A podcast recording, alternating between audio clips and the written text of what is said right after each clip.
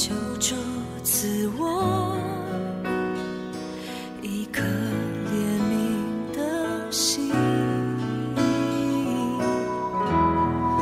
好叫我为失丧人哭泣。救主融化我这颗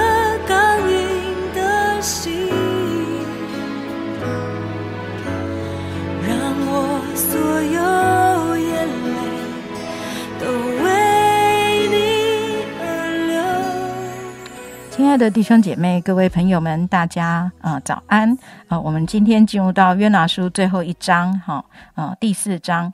这是约拿大大不悦，且甚发怒，就祷告耶和华说：“耶和华，我在本国的时候，岂不是这样说吗？我知道你是有恩典、有怜悯的神，不轻易发怒，有丰盛的慈爱，并且后悔，不将所说的灾。所以我急速逃往他失去。耶和华，现在求你取我的命吧，因为我死了比活着还好。耶和华说：“你这样发怒，合乎理吗？”于是约拿出城，坐在城的东边，在那里为自己搭了一座棚，坐在棚的印下，要看看那城究竟如何。耶和华神安排一颗蓖麻，使其发生高过约拿，引而遮盖他的头，救他脱离苦楚。约拿因这颗蓖麻大大喜乐。次日黎明，神却安排一条虫子咬这蓖麻，以致枯槁。日头出来的时候，神安排炎热的东风，日头曝晒约拿的头，使他发昏。他就为自己求死，说：“我死了比活着还好。”神对约拿说：“你因这颗蓖麻发怒，合乎理吗？”他说：“我发怒以至于死，都合乎理。”耶和华说：“这蓖麻不是你栽种的，也不是你培养的。一夜发生，一夜干死，你尚且爱惜。何况这尼尼为大臣，其中不能分辨左手右手的有十二万多人，并有许多牲畜，我岂能不爱惜呢？”我们最后把时间交给黄斌长老。各位弟兄姐妹平安啊！大家早，今天我们进入约拿书第四章。事实上，约拿书第四章，我个人觉得它是整个约拿书最关键的一章。从前面的三章，其实你对很多事情你的看法、你的角度啊，有的时候太平面了。到了第四章的时候，整个逻辑性的问题出现了。什么意思呢？就是到底约拿啊，约拿从第四章一开始，他就表达说：“你看呢、我在本国的时候。”我就知道你是怜悯的神，所以可见约拿他提出的理由就是我在本国我不去，是因为你是怜悯的神，你干嘛要降祸毁灭尼尼微？所以我就不去，你就不会毁灭他们。结果我就不去，结果现现在你又要我去，好，我勉强了自己了，我悔改了，我去了，结果我就宣告你要毁灭他们，结果他们就悔改了，你还是。怎么样怜悯他们？那你当初我不去，不就连就事情就不你就不会毁灭他们了吗？现在为什么我去了，对不对？但这整个情况是完全不同的，所以我我为什么有人讲说他不懂神的心？他以为神只是不毁灭，之前就没有毁灭嘛，没有降祸审判他们嘛，之后是悔改的。不毁灭，一个是神没有审判的不毁灭，跟神审判后认为他们悔改不毁灭，这是完全不同的两个两个角度。但是有的时候我们我们人常常不太明白这个角度。我就想到，比如说彼得，当耶稣要往十字架走的时候，彼得说：“主啊，你不要，你不要去。”耶稣说：“撒旦退我去吧。”意思说，主你不要去，呃。我要去面对死亡，你干嘛拦阻我？结果耶稣死了之后又复活了，彼得也可以讲说：“你看呢、主耶稣你又复活了，我当初叫你不要死啊，对不对？你你现在不是又活着吗？那你干嘛要死这一招？这死这一招跟没有死这一招是完全不同的意思，你不太明白。我们有的时候，我们只能从我们的角度去看每件事情。就像约拿，约拿就说：神，你看你要我来宣告你。”四十天，他们也你要毁灭他们，好，我就宣告了。哎，结果他们悔改了，因为他说神啊，你你就不宣告了？你看你我这个先知说话不算话，我已经宣告神要降祸了，结果他们现在 一悔改了，你就不降祸了，那我面子挂到哪里？他没有想过，到底你先知讲说悔改的目的是什么？你们神要降祸，为什么要降祸？因为你们不悔改。所以，到底先知的信息是希望人悔改，还是希望你们被审判？先知的信息当然是希望人悔改嘛。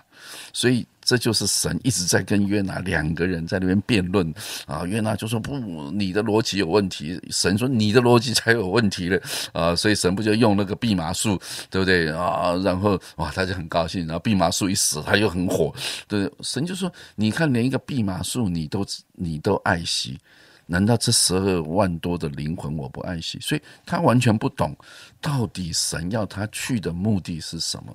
我想这就是常常我在反思，我们成为一个服侍神的人啊，不管你是小组长也好，你是啊区长同工，你是小组的副长或是什么，到底你在做什么？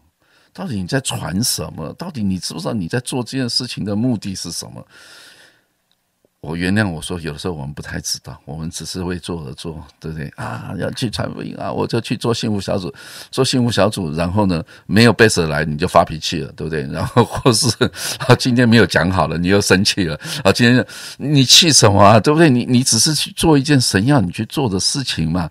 啊？那你刚开始的时候不是也很感恩吗？最后没被死，你就这么发火，就像那个啊葡萄园的比喻嘛，一大清早对不对？去葡萄园工作的不是很高兴吗？最后看到别人有也是一块钱的工资，一钱银子，你也是一钱银子，你就发火了。那个主人立刻说：“你活什么？你不是很高兴的？一大清早就来工作，为什么？因为别人也得到一钱银子，你就发火？真的求主帮助我们，常常说我我期待我们基督徒，包含我自己。”常常重新来面对我们到底在信什么？到底你在做什么？你是个就像这个先知约拿，神一直在，其实在教育约拿，你到底是先知吗？对不对？你先知不就是听我的吩咐而去行吗？那为什么我吩咐了你，你就不行？那我吩咐你去行了，结果事情转变了，你又发脾气，你到底在发脾气？发你气什么？院长说：“我不管，我气，我气到死，我也是这样，我都是合理的。”神不理你了。我我想，神的意念高过我们的意念。若我们真的不明白神的意念，我我常会反思，希望有一天我们不要做的都是做白工。有一天耶稣说：“我不认识你。”啊！主啊！我奉你的名啊，传行义呢。我奉你的名做这个，做那个，做那个赶鬼。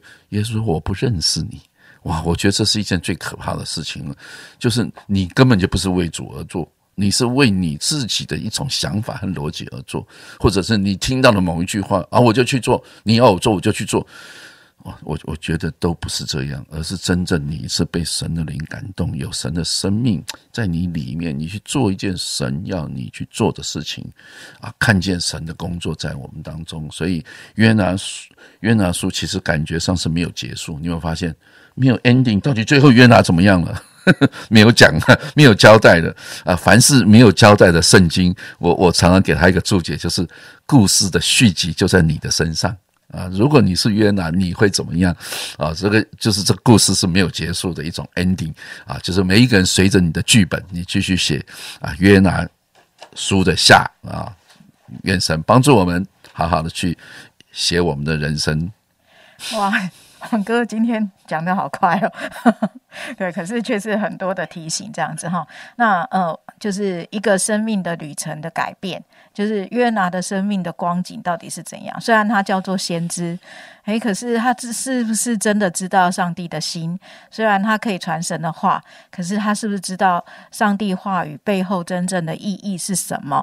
哦，那我想这真的是很值得我们每一个呃服侍神的人可以来思想的啊。就是我们可能在那个嗯信耶稣的过程当中，可是我们是不是真的能够来回应上帝？嗯。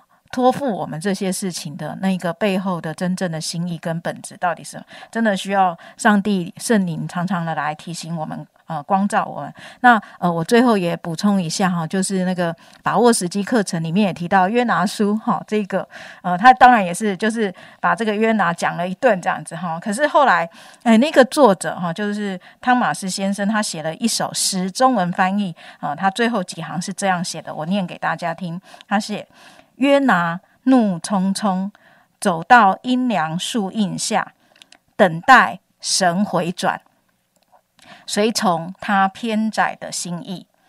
神仍在苦苦等待许多约拿离开舒适的家，追随他大爱的脚踪。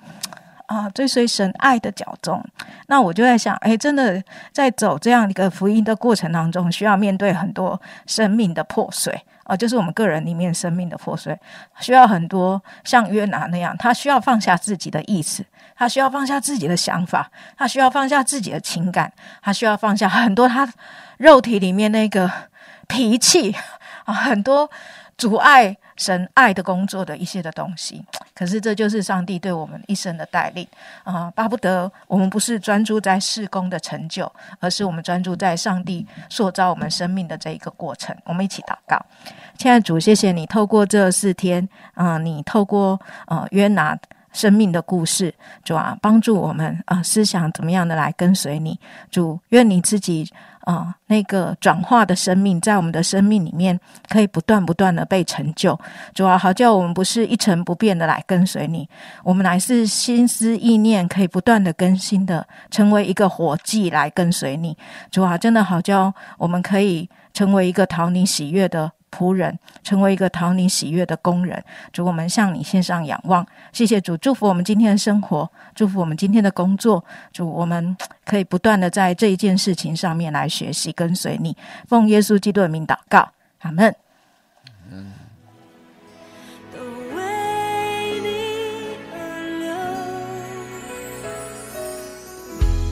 求